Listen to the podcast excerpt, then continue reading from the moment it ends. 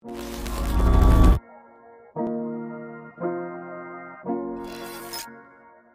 que, eu falo no meu livro, rapaziada? Eu falo muito no meu livro que o sistema antitoco que eu falo, que é você ir pro ambiente e nunca levar um fora de nem, nenhuma pessoa que seja, é você não dar brecha ao fora. O que, que é o fora, mano? É você demonstrar diretamente as suas intenções e a pessoa falar que não quer.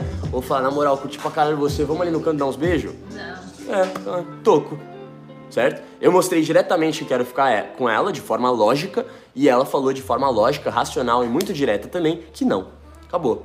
Certo? Agora, se eu levo essa conversa de forma totalmente emocional e nunca falo diretamente o que eu quero, eu levo pra onde eu quero. Complicado, né? Mas eu vou, eu vou, vou te explicar de novo, mano. Quando você é muito lógico, você perde. Mulheres são seres muito mais emocionais.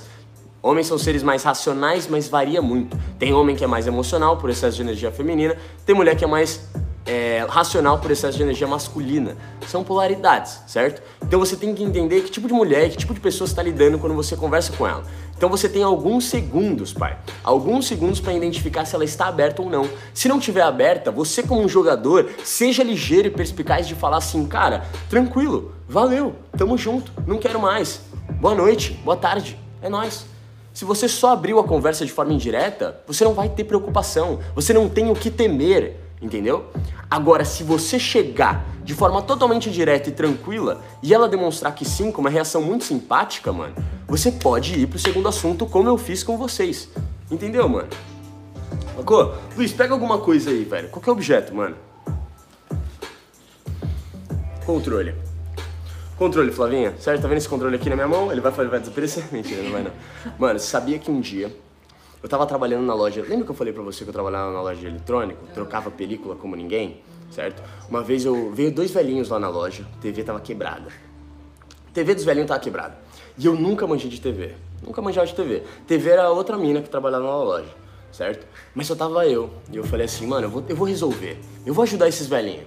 Eu fiquei mais de três horas, quatro horas consertando a TV. Consegui, procurando no YouTube, conversando com o velhinho. Inclusive, você gosta bastante de velhinhos, você vai se apaixonar por eles. E aí eu tava conversando com eles, mano. E eu conversando e o velho contando a vida inteira dele pra mim. Eu contando a vida inteira dele pra, pra ele, né? A minha vida.